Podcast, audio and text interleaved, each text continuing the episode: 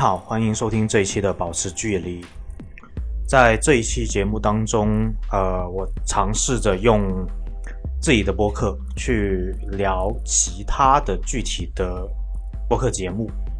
呃，至于为什么要要去这么做，呃，可能就是如这期节目的标题所说的，就是想要让刚接触播客这种媒介形式不久的听众能够进一步的去了解，嗯，其他的人在用播客来做什么。所以说这一期节目的形式，就像是在一篇文章当中对其他的文章进行引用那样，我也会直接的去引用呃其他的播客的节目，嗯，就想试一试在音频这样的形式能不能也能像文字那样的去做引用。当然，在引用的时候，我会呃。注明我引用的是谁的哪一期的节目。又由于我现在的话是很少去主动的去听内地的播客，那所以我所引用的那些播客的话，很多是来自于日本，或者说是来自于对岸的节目。然后就是。呃，我这个人吧，做节目的话，就是，呃，一开始会直接把节目的大纲写好，然后我在录制的过程当中就直接的看着大纲来自由发挥。那所以，啊，我在说的时候会有时候会说的挺不通顺的，或者说挺不顺畅的。那这是我自己的一个选择，那您就多担待。这期节目是站在听众能够听什么的角度，而不是站在播客制作者，嗯，基于商业考量或者说基于各种客观情况能够做出什么，然后并且以此来存活于业界的角度。所以简单来说，嗯，做这期节目的主要目的就是让。接触播客不久的听众能够自己去思考，你还能选择什么？你还能自己去找什么来听？这其实对于内容接收者来说是一件挺重要的事情，我觉得。然后节目接下来的一个安排就是，首先我会结合自己在青少年时期收听。电台广播节目的经历，以及我大学以及大学之后去关注日本的声优广播节目的经历，去介绍一些不同的主持形态的播客。那然后我也会去就一些节目的一些细节的设计，或者或者说安排，然后再去展开来说一说。之后我就会向听众推荐或者说介绍一些可能你呃还没有听到的一些可能相对来说不太一样的一些播客节目。在播客节目主播数量的选择上，有些节目的话是一个人，就像我这样的节目；有些是两个人，有些是三个或者说三个以上。呃，有些的话他会。经常的去请各种各样的嘉宾。那，嗯，我所要介绍的一个人来主持的播客的话，嗯，那就要从另外一个话题来引入，那就是日本的声优广播。嗯，日本的声优广播的话，它是日本嗯御宅文化的其中的一个还比较重要的一个部分。声优广播节目的话，它除了是一个动画项目的一个延伸，一个拿来宣传动画用的一个呃企划之外，它还是一个可以独立出来的，去让喜欢动画又喜欢声优的人能听得很开心的一种形式。声优广播一般会由广播机构或者说网络电台公司来推出。我是从大学的时候开始接触的声优广播节目，呃，最早接触的是一档叫做《始作佐仓》的，能占用您的一点时间吗？这档节目在声优爱好者当中是呃十分有名，也十分受欢迎，因为里面有很多非常。有趣的时刻，而现在的我会觉得，这样节目为了与听众更好的进行互动而去想出的一些呃企划，或者或者说一些环节，我觉得是挺值得现在的一些播客去借鉴的，看看人家是怎么能够把一些东西做的真的很有趣，又能真的跟听众进行互动。啊，当然了，他那个互动是属于，呃，想出一个企划，然后让听众去，呃，写信的方式，就写电子邮件的方式去去进行互动。随着播客这种形式在日本的走红，呃，也随着像是 Spotify 这样的，嗯，流媒体公司，他去主动的、积极的跟呃日本进行合作。那有不少的声优广播节目也将主要的阵地转移到了播客，转移到了 Spotify。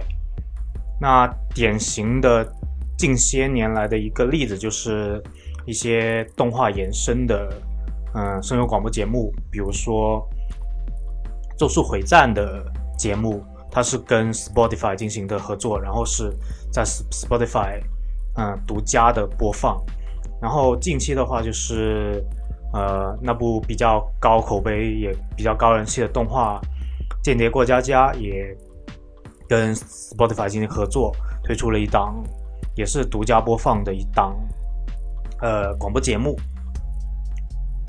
那像是一些过去在推声优广播节目的网络电台公司也。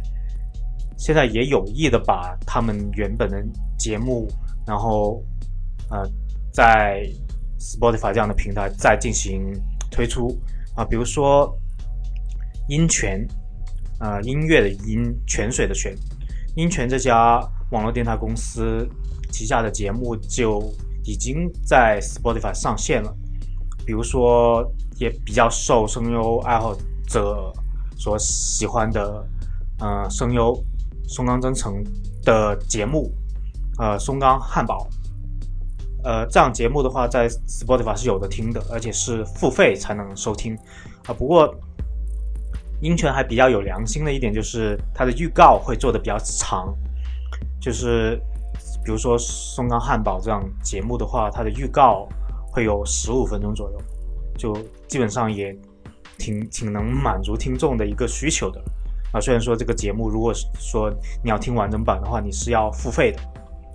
接着回到，嗯，由一个人来主持的播客节目这个话题上面，嗯，接下来你会听到的一个片段是由资深的声优枯江有一所主持的一档节目。呃，枯江有一的话，作为一个资深的声优，他肯定是主持过不少的广播节目的。那这个由他来主持的一个播客节目，呃，其实内容上可能跟之前的声优广播的那种呃形式是类似的，只不过他的这档节目的话，每一期的时长会比较短，呃，可能也就十分钟左右吧。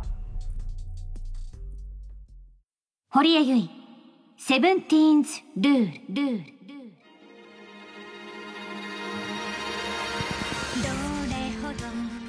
皆さんこんにちは。堀江由衣です、えー、ポッドキャストで配信される堀江由衣セブンティーンズルール。この番組は私堀江由衣のルールこだわりを17個のジャンルに分けてご紹介していきたいと思います。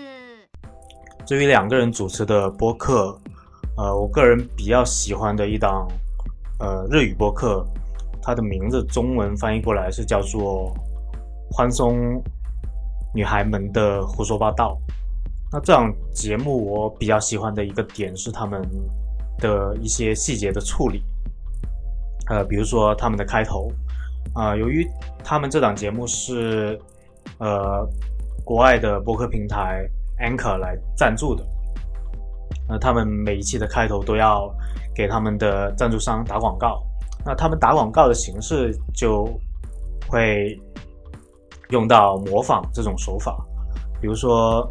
接下来你会听到的这一段，他们节目的其中一期的开头，是模仿自在日本漫才大赛里面拿过冠军的一个呃搞笑艺人组合叫 Make Boy，他们在参加 M 一总决赛的时候，呃拿到了 M 一史上最高分的那个漫才，呃叫做玉米片，然后。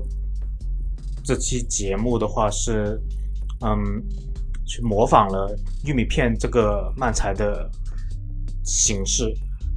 题外话的话就是，呃，由于这个玉米片的漫才拿了呃 M 一的史上最高分之后，也加上 Milk Boy 拿了冠军之后，其实很多的日本人会用他们的方式去模仿这个段子里面的一些结构。嗯，也挺有意思的。各位可以去一些其他的国外的一些网站啊，去找找看。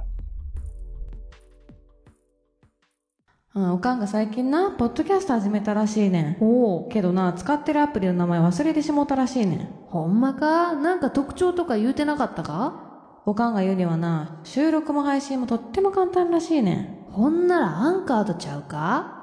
そう思うたんやけど、おかんは無人島に一つなんか持っていくとしたら、そのアプリを持ってくらしいねん。ほな、アンカーとちゃうか。あと、おかんが言うにはな、ゆとたわでも使ってるらしいねん。ほな、アンカー以外あらへんやろ。でもな、おかんはそのアプリを使うために、老後のための貯金全部使うてしもうたらしいねん。ほな、アンカーとちゃうか。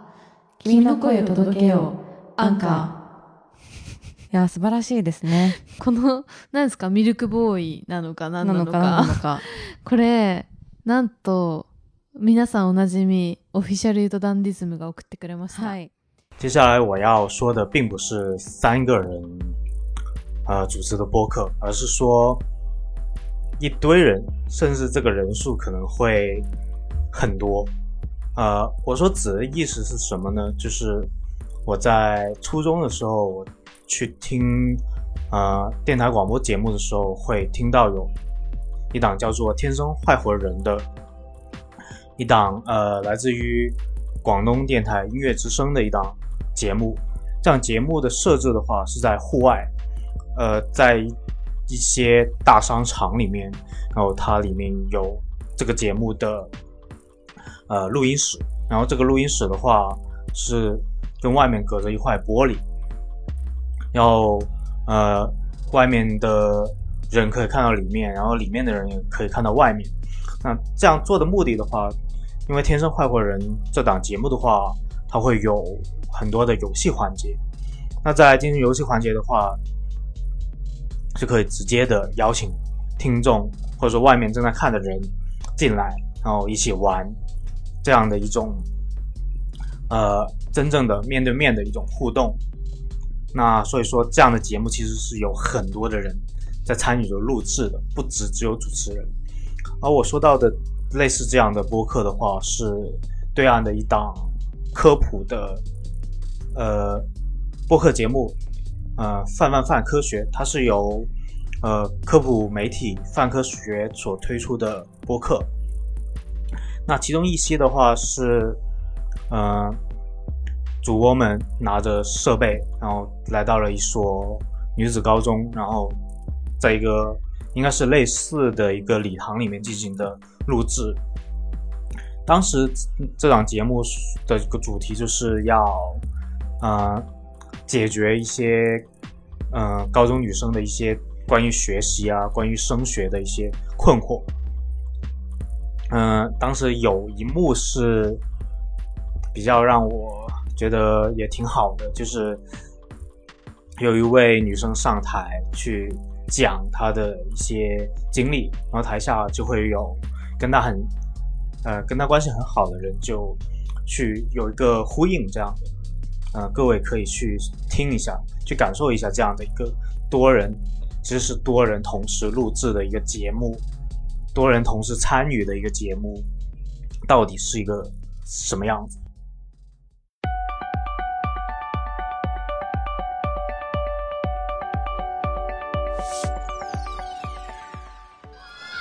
有自带流量粉丝，你自带流量对不对？没有没有。那你可以大概帮我们解释一下他们尖叫的原因吗？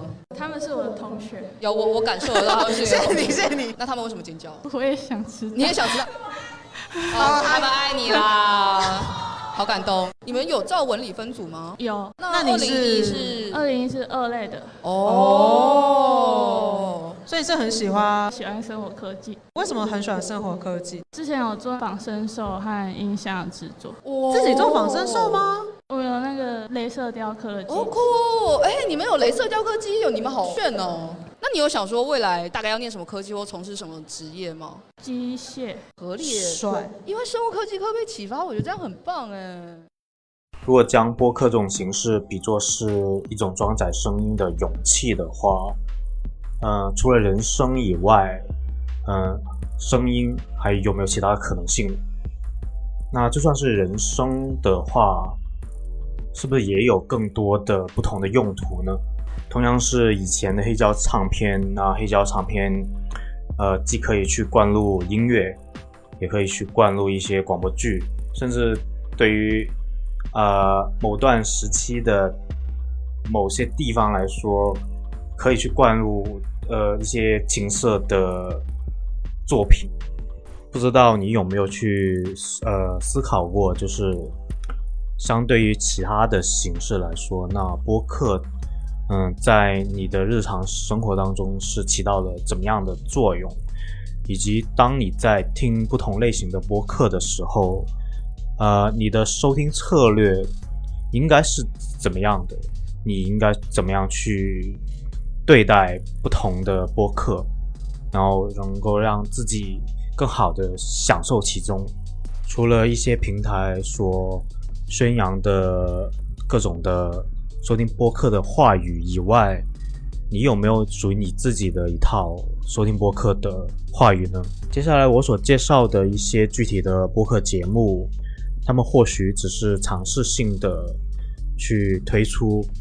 呃，然后再看看听众的反响如何，或许也只是嗯，像是日剧或者日本动画那样，先出个一季，然后再看看效果。呃，但不管怎么样，就对于我来说，啊，这是由于这样的播客的存在，会让我，呃，对播客这种形式会有更多的想法，也。更清楚的意识到啊，原来播客这种形式还可以这么去做。在日本有一个叫做 Zoa 的平台，呃，这个平台主要是推出 ASMR 作品的。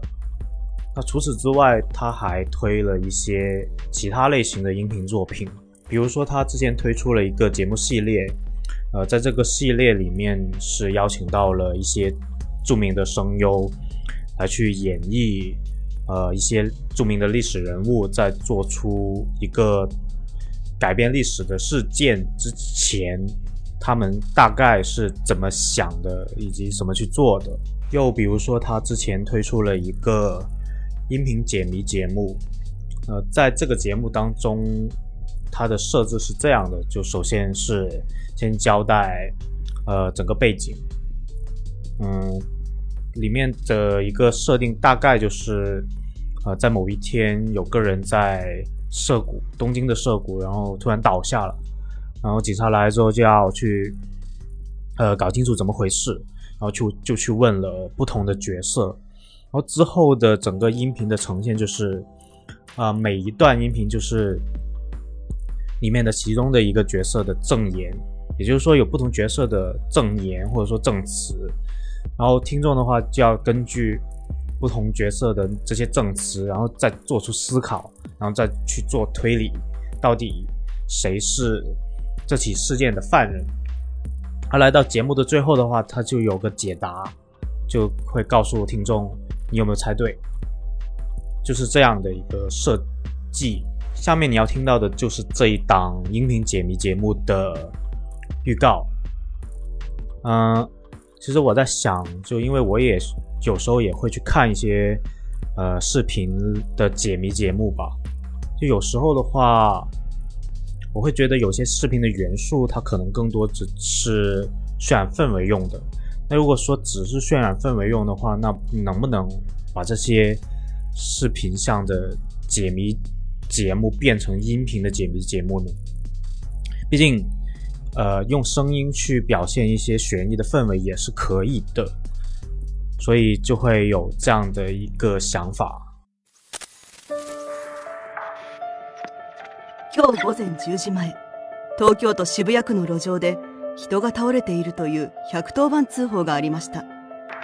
僕、昔からエースさんの大ファンで。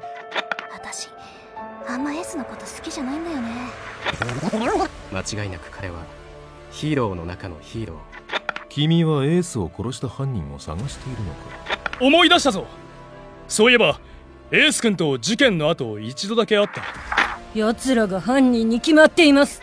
俺の正義もどっかの誰かになりすました時に邪魔だから捨てたんだろ君の正義は見つかったかい？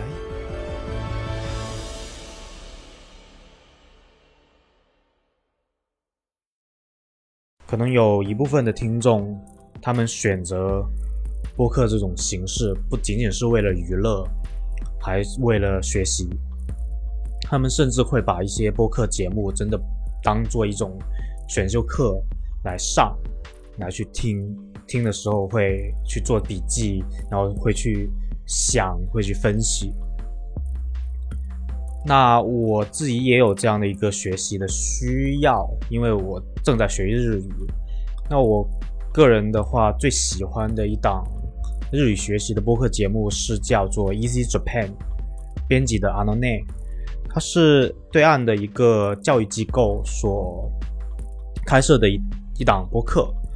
那收听这个播客的话，最开始我也是抱着一种呃边散步。可以边听的这样的一种想法，但是后面会发觉不行，从而会让我进一步在想，有些播客还真的不是你说，呃，做个家务或者说做其他事情可以很轻松的去接收的，并不是这样。有些播客确实是真的要你去认真的好好去听的。那这档播客的话，它有个特点，它在进行日语的教学的过程当中是。啊，会去念一些，呃，最近发生的一些热门的新闻事件的一些新闻的原文，然后去呃翻译，然后再去分析里面的一些呃单词或者语法。然后的话，就是他每一期节目，他的那个官网上面是有一份学习的文档，它里面是会写上。那期节目的一些重点的单词，或者说一些呃语法，然后还有一些例句。所以说，现在的我在听这档节目的时候，其实是要呃拿着手机，或者说坐在电脑面前，然后看着资料，甚至看着那个新闻的原文，然后再去学。但是，我并不会觉得这是一个枯燥的过程，我并不会把上课去把它当做一个很。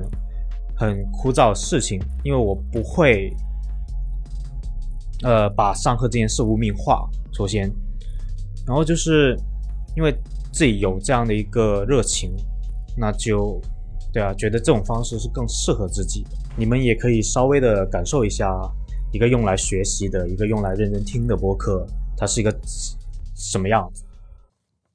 好，那讲到这个积极积极的感觉呢，还有另外一个片语哈，比方说，呃，我们常说 “go hang ga s s m”，不知道有没有听过哈？“go hang ga s s m”，这个句乍看之下好像有点奇怪，饭在前进的感觉。对啊，这主词是 “go hang” 哎，那是饭在前进，还是说饭很进步吗？饭很积极吗？他的意思其实是说呢，很下饭的意思。好，所以 go hang ga s s m 就是说这个东西让你的胃口很积极，那就是很下饭、很开胃的意思。比方说啊，像讲到开胃的东西，是对，就想到日本有很多，比方说有一种叫做他们呃 miso，大家大家都知道嘛、哦对啊 m i s o 西路大家都知道，嗯有一种东西叫做 okazu miso。我卡斯米索，我卡斯 miso，比方说呢，就是他把 mi 他用 miso 当做一个最主要的调味料，但是它里面可能是比方说葱啊，或是哦肉末啊，或是一些根茎类啊等等的，然后把就是它不是做成 miso 西的，嗯对，就是它把它呃跟其他的一些东西切碎碎的一些食材，嗯，然后把它弄成像可以浇饭的东西，还有什么嗯 kimochi 哦，真的很下饭泡。菜啊，然后还有嗯 tsukemono 的时候嗨，字物嘛，这些都二零二零年有大量的播客节目涌现了出来。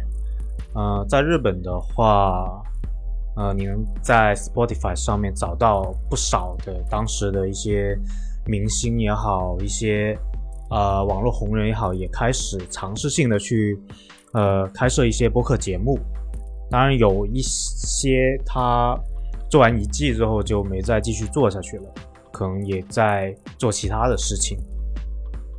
而在这些由明星主持的播客节目当中，呃，我之前是听过呃演员桥本爱的一档播客节目，然后我觉得这档播客节目比较有意思的一个点就是，啊、他会把他吉他练习的过程通过声音这种方式呈现出来，然后由他比较的不熟练的去弹奏吉他，弹奏一些和弦，然后到他慢慢的变得熟练起来，整个过程听起来的话是，我个人是觉得挺有意思的。那接下来可你们可以听听，呃，这个片段，然后去感受一下。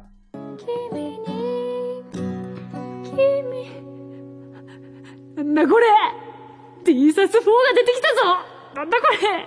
な ちょっと待って。急に、あー、ムードが、ムードがぶち壊し。待って、D、ちょっと待って、T シャツ4だけ練習させて。なんか急に。えー、あー、あー、いい音なるほどね。で、だって1番には出てきてなかったもん、これ。なんで ?1 番何だったんだろうえ、なんで1番？なんで違うの？へえ、違うんだね。君、え、待って、待って。え？君、これか。君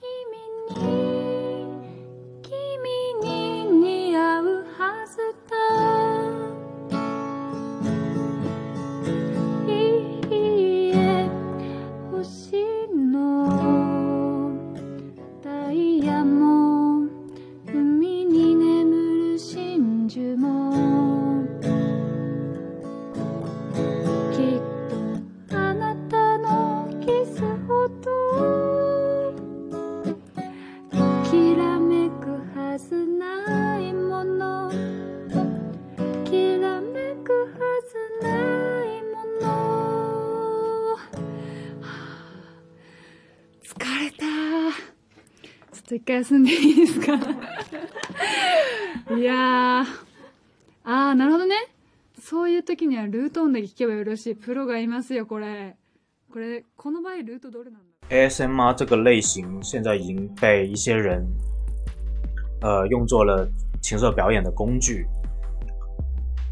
那在播客这一块，是不是也可以去想想怎么去把 ASMR 这个元素放到播客里面，或者说，呃，平时用来录制 ASMR 作品的一些设备，可以把它用到播客上面，然后再去想出一些呃比较有意思的企划，呃，我觉得是可以去想一想的吧。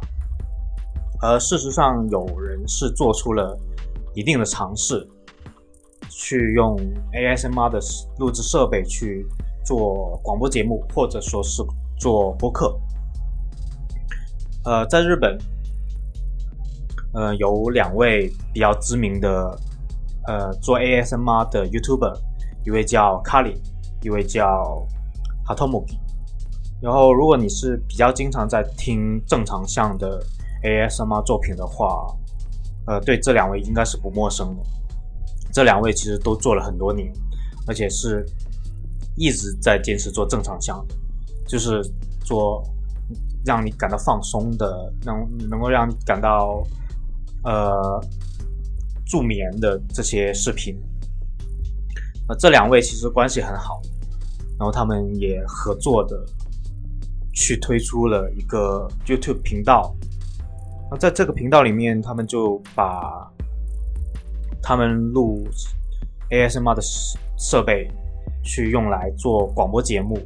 而在这个广播节目里面呢，嗯，他们会去闲聊他们的一些生活的经历，去聊他们做 ASMR 的一些呃感想，然后也会像平时的 ASMR 那样去，比如说一边说着话，一边再去摆弄一些道具，或者说是一边说话一边去玩一些游戏。然后这些游戏是可以发出一些声响。除此之外，在日本的 TBS Radio 上有一档广播节目，是叫 After Six Junction。这档广播节目的主持是呃说唱团体 Lime Star 的宇多丸，然后也会找不同的来自呃 TBS 的主播来作为助理主持。呃，这档广播节目除了在 TBS Radio 上呃进行收听之外，它还会把节目上传到 Spotify 等播客平台。这样节目的一个理念吧，是一是作为一档可以用来听的一档文化节目。嗯，宇多丸他作为一个音乐人，他在这档节目里面，他表现出来的态度就是。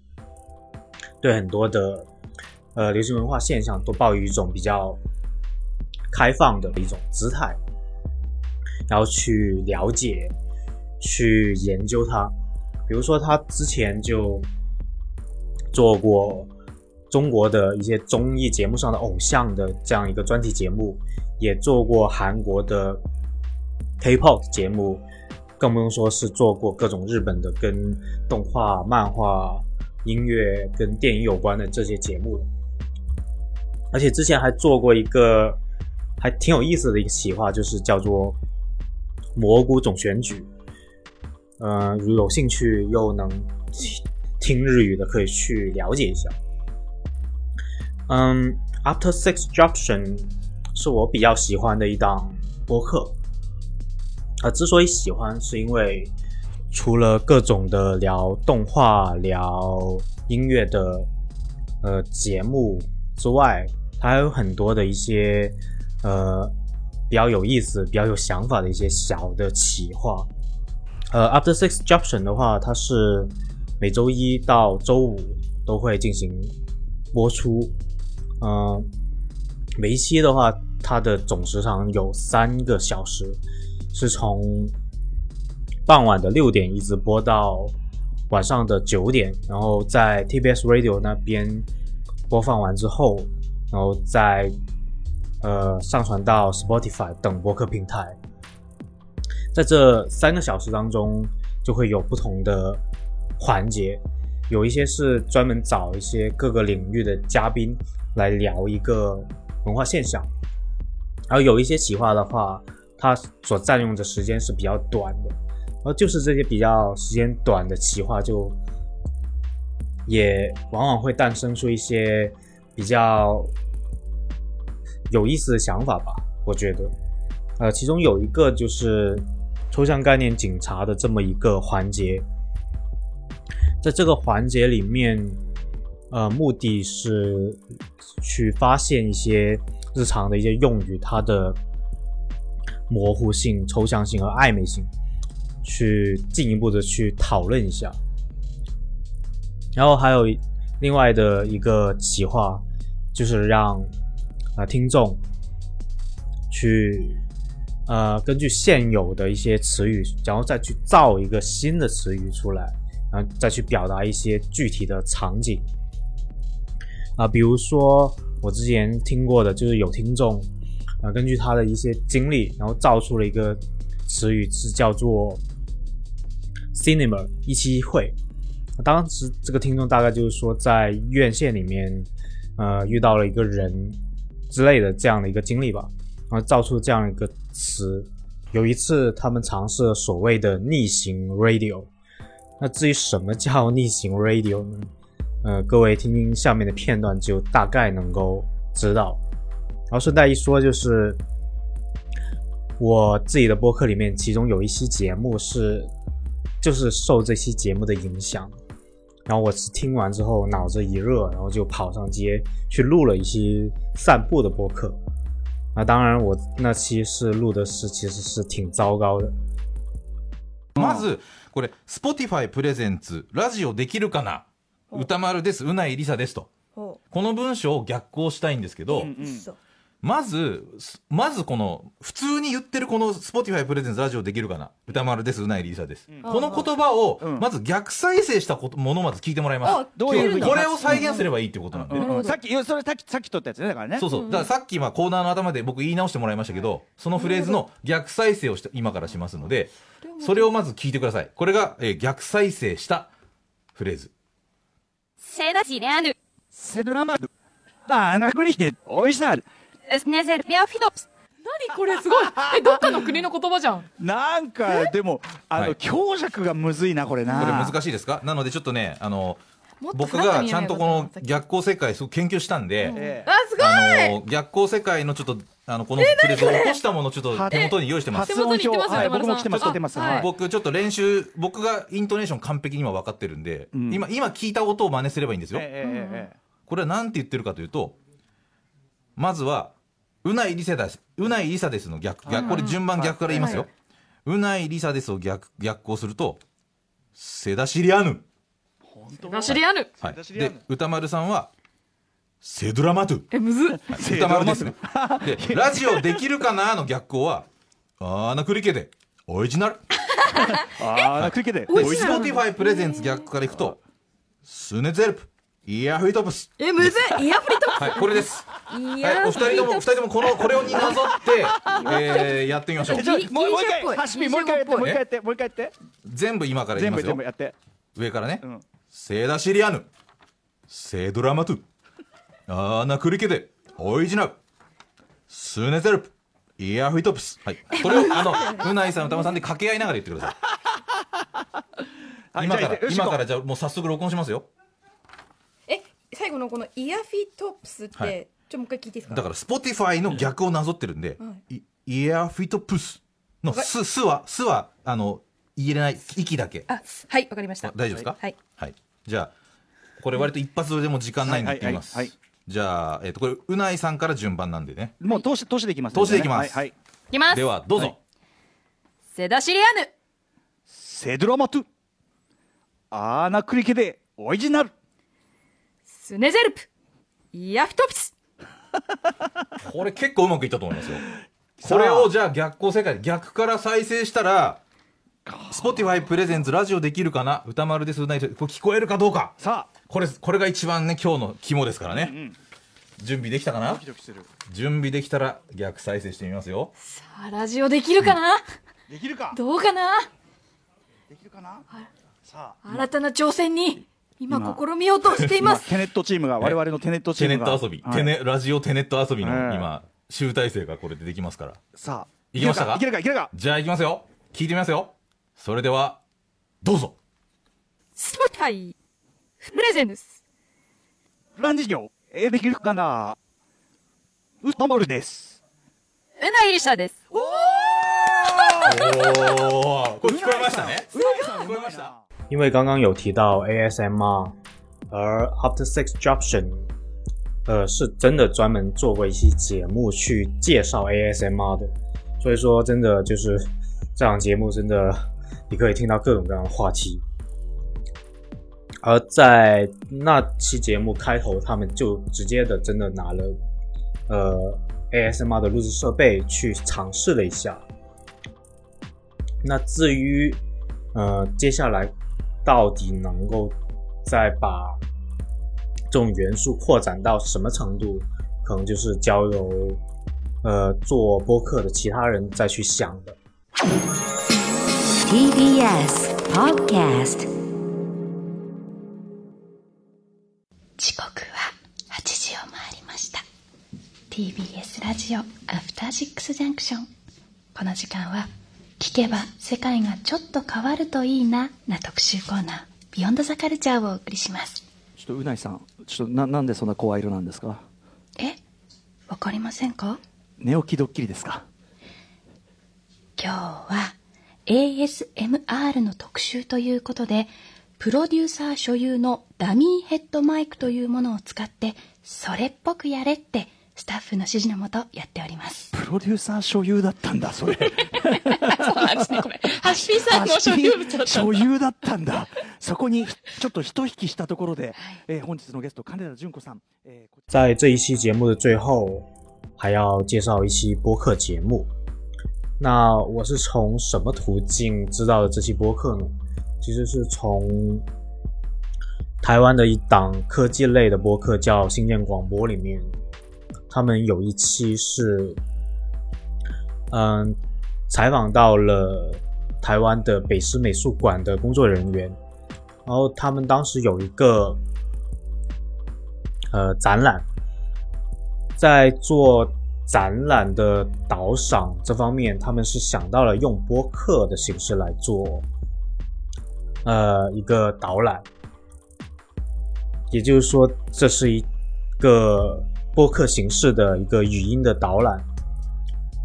呃，要到北师美术馆去看展的观众，就可以在看展的过程当中直接的啊、呃拿出手机，然后打开嗯他们这个播客节目，然后他们这个播客节目是上传到了像是 Spotify 这样的平台。而对于呃用播客的形式来做美术馆或者博博物馆的语音导览的这件事，呃，新增广播的主播是比较详细的去了解了一下。呃，过去的话，我也有到一些美术馆去看展的经验，然后他们也有一些语音的呃导赏吧。不过当时那个形式，要么就是拿着一个电话机，然后放在自己耳边，然后呃这个电话机就会循环的播放呃一些介绍，或者说是直接扫二维码，然后就会跳到一个音频链接里面，然后就直接的自己点去听。而通过播客这种形式去做语音导赏的，呃，我还是第一次听，就当时通过新建广播还是第一次听到。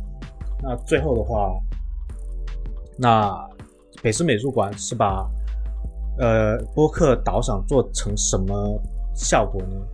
嗯，那最后大家就听听这个片段。